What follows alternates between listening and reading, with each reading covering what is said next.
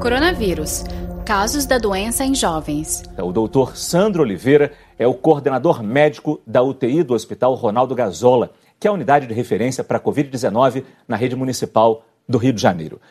Preste atenção se você acha que a doença só é perigosa para os mais velhos. Não é uma doença que poupa qualquer tipo de idade. Pessoas jovens, adultos jovens podem adquirir Covid-19, inclusive, inclusive a, a, sua manifestação severa. O único recado que realmente a gente pode dar como profissional de saúde que está atendendo diretamente esses pacientes com Covid-19 é realmente para fazer o isolamento domiciliar. Nós estamos fazendo a nossa parte no nosso dia a dia, incansavelmente e nós contamos muito que vocês façam sua parte também.